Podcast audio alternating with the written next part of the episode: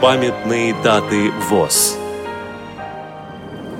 1 июля. 60 лет со дня создания Березняковской производственной первичной организации Всероссийского общества слепых.